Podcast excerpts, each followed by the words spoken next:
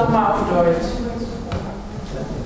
Um diese Zeit ging König Herodes mit äußerster Grausamkeit gegen einige Mitglieder der Gemeinde vor. Jakobus, den Bruder des Johannes, ließ er enthaupten. Herodes merkte, dass das bei den Juden Beifall fand.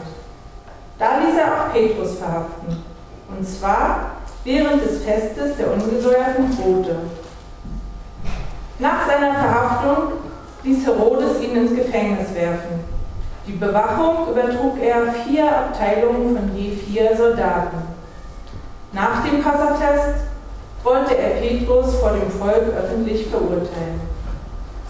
So saß Petrus also streng bewacht im Gefängnis. Aber die Gemeinde betete Tag und Nacht für ihn zu Gott. In der Nacht, bevor Herodes ihn öffentlich verurteilen wollte, schlief Petrus zwischen zwei der Soldaten. Er war mit zwei Ketten an sie gefesselt. Die beiden anderen Soldaten hielten vor der Zellentür Wache. Und sieh doch, der Engel des Herrn trat herein und Licht erhellte den Raum. Der Engel weckte Petrus mit einem Stoß in die Seite und sagte, schnell, steh auf. Dabei fielen Petrus die Ketten von den Händen ab. Der Engel sagte zu ihm, binde dir den Gürtel um und zieh deine Sandalen an. Petrus gehorchte. Dann sagte der Engel, wirf deinen Mantel über und folge mir. Petrus folgte ihm nach draußen. Er wusste nicht, dass es Wirklichkeit war, was er gerade mit dem Engel erlebte. Er glaubte zu träumen. Sie gingen am ersten Wachposten vorbei und auch am zweiten. Dann kamen sie zu dem eisernen Tor, das in die Stadt führte. Das Tor öffnete sich von selber vor ihnen. Sie traten hinaus und gingen bis zur nächsten Straße. Dann war der Engel plötzlich verschwunden. Petrus fasste sich und sagte, es ist tatsächlich wahr. Der Herr hat seinen Engel gesandt, der hat mich aus der Hand des Herodes befreit. Der hat mich vor dem bewahrt, was ich vom jüdischen Volk zu erwarten hatte.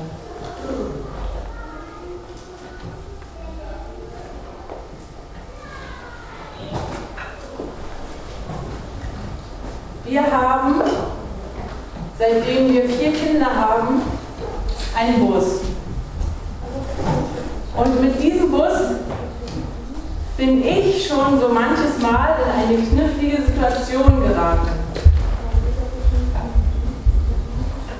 Und zwar vor allem dann, wenn ich ausparken wollte. Aus einer engen Parklücke raus. Und dann ist das so, ich versuche das ein bisschen nach links einschlagen, nach rechts und irgendwie wird es immer aussichtsloser, was ich so mache. Zumeist hat mir jemand geholfen und hat dann gesagt, so Susanna, jetzt erstmal gerade und dann so und jetzt so und dann ging's. Dann war ich wieder draußen und konnte meine, fröhlich meine Straße ziehen. Ich gerate jetzt selten in solche Situationen, weil ich aufpasse und nicht mehr in so enge Dinge reinfahre. Aber es gibt, da werden Sie mir zustimmen, es gibt knifflige Situationen. Es gibt auch ausweglose Situationen, auswegloser als diese, wo es schwer ist, wieder rauszukommen. Und Petrus war in einer solchen ausweglosen Situation angekommen. Er saß im Kerker. Wir haben gehört, von vier Soldaten bewacht. Zwei standen vor der Tür. An zweien war er festgekettet. Und die wechselten sich ab, sodass er rund um die Uhr wirklich bewacht war.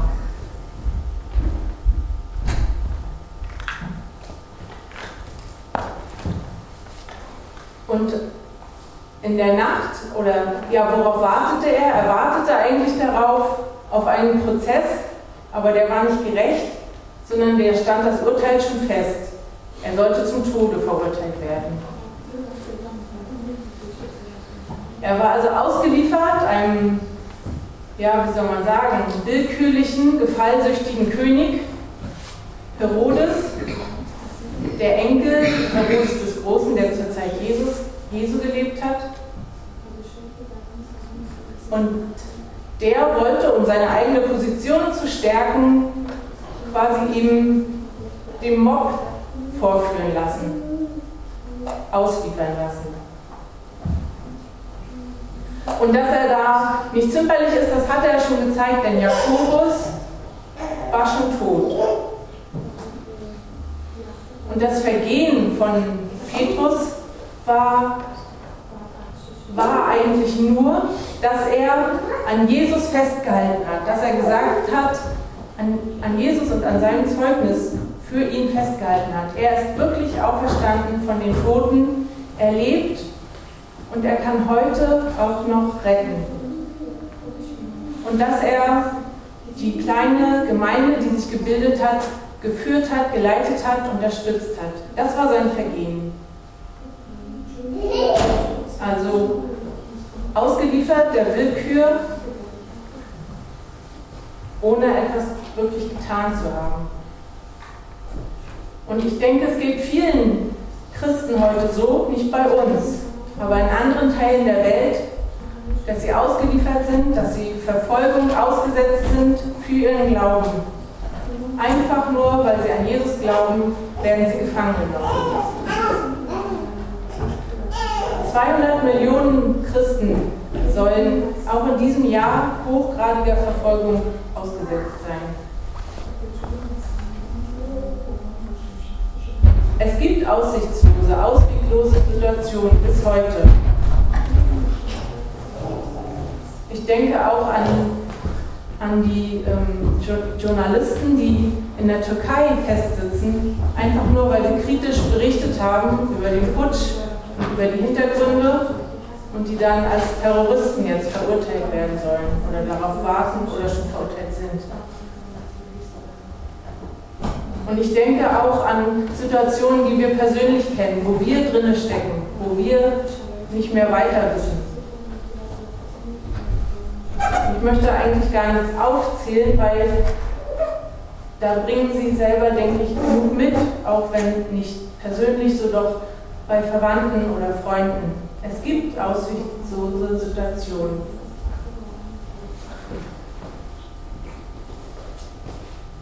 Und manchmal ist es so, da kommt man da mit raus, wenn jemand anders einen den Weg weist, so wie aus einer Parklücke. Und manchmal ist selbst das schwer. Ich habe überlegt, es gibt vielleicht immer einen Weg, nämlich den Weg, das anzunehmen. Ja, das ist jetzt mein Schicksal, also den schwersten Weg zu gehen, nämlich Ja zu sagen zu der Situation, in der ich stecke.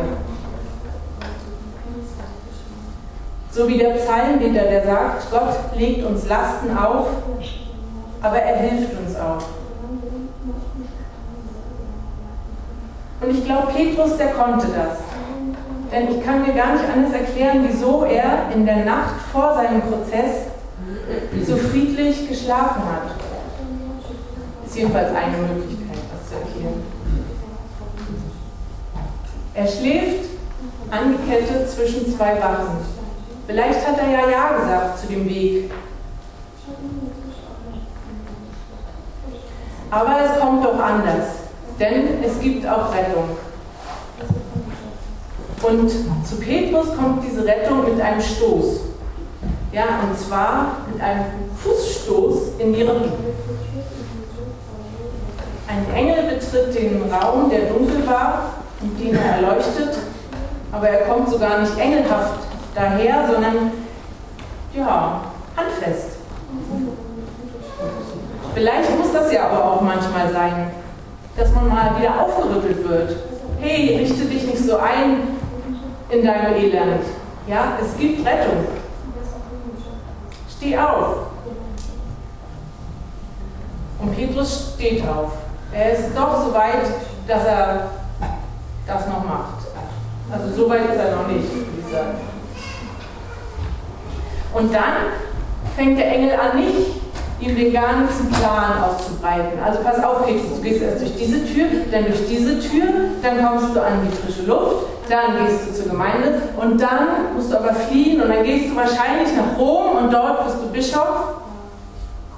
Das macht der Engel auch nicht, sondern er macht das so Schritt für Schritt. Steh auf, gürte dich, damit du nicht stolperst, zieh deine Schuhe an und nimm deinen Mantel, auf dem du geschlafen hast. Ich finde, das ist so, ja, wie so eine kleine Schulung auch in Seelsorge. Ja, wenn jemand nicht mehr aus noch ein wenn er sich verfahren hat, dann hilft nicht zu sagen, da vorne ist die Straße. Dann braucht man das Schritt für Schritt. Erstmal nur den ersten Schritt und dann den nächsten. Und schließlich steht Petrus draußen und kann wieder frei atmen. Man kann auch wieder selbst denken. Und dann sagt er, es ist tatsächlich wahr. Gott hat einen Engel gesandt und hat mich gerettet. Also es gibt Rettung. Und als wir im Hauskreis über diese, diese Geschichte gesprochen haben, da kamen auch ganz erstaunliche andere Geschichten zusammen von Leuten von sich oder von anderen, die erzählt haben, wie sie gerettet wurden.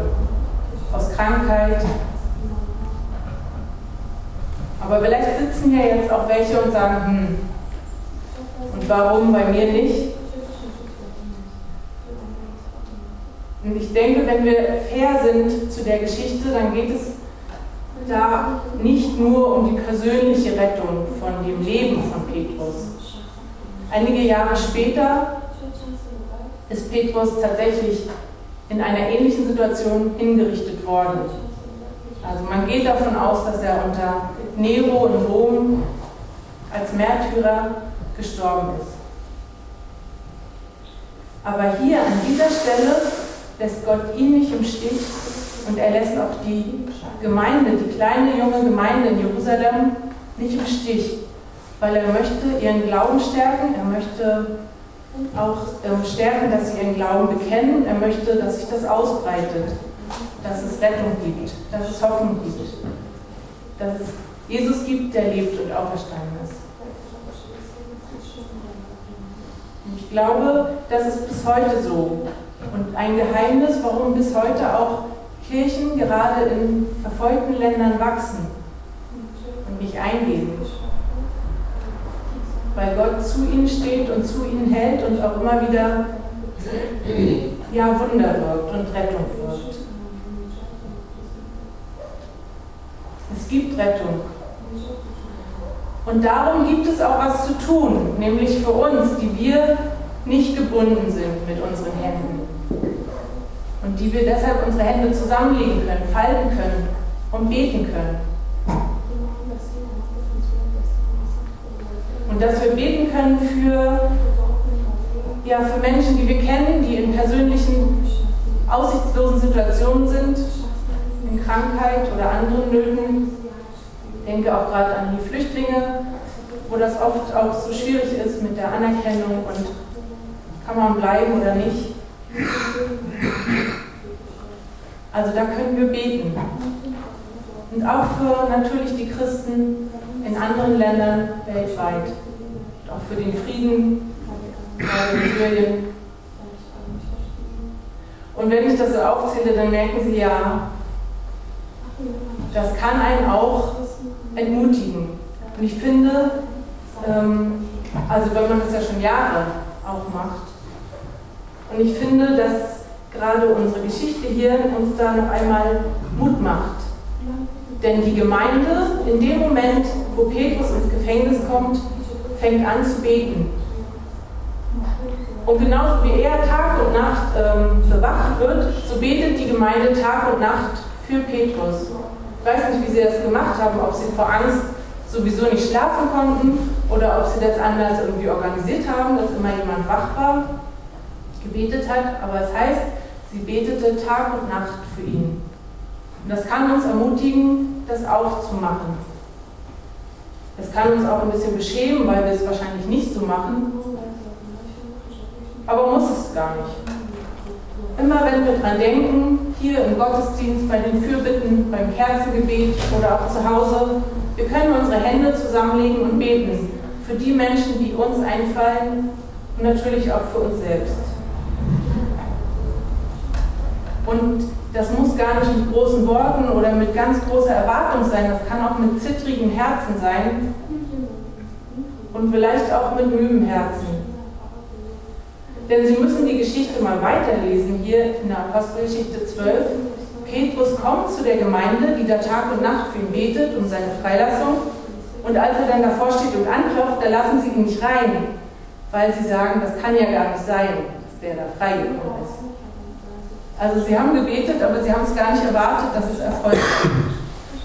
Petrus muss wirklich ordentlich klopfen, um reingelassen zu werden.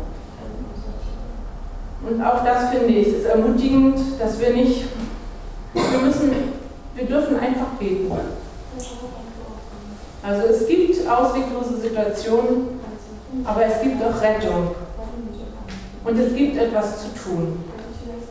Und ich möchte schließen mit einem Satz von oder einem Bekenntnis von Dietrich Bonhoeffer, einem deutschen Theologen, der auch im Gefängnis saß während, des, während der Zeit des Nationalsozialismus, auch aufgrund seines Glaubens. Und der ermutigt auch zum Gebet. Er sagt, ich glaube, dass Gott kein zeitloses Fatum, also kein Schicksal irgendwie ist, sondern dass er auf aufrichtiges Gebet und verantwortliche Taten wartet und antwortet. Und der Friede Gottes, welcher höher ist als alle Vernunft, bewahre unsere Herzen und Sinne in Christus Jesus, unserem Herrn. Amen.